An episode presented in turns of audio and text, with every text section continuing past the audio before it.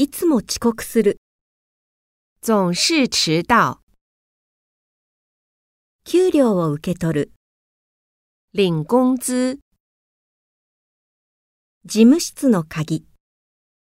办公室的钥匙。月収と年収。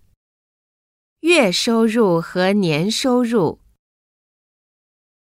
2年アルバイトをした。打了两年工。新入社員。新来的职员。通知を出す。发出通知。同時通訳になる。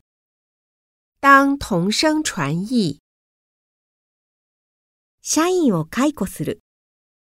开除职员。 大量にコピーする。大量的复印。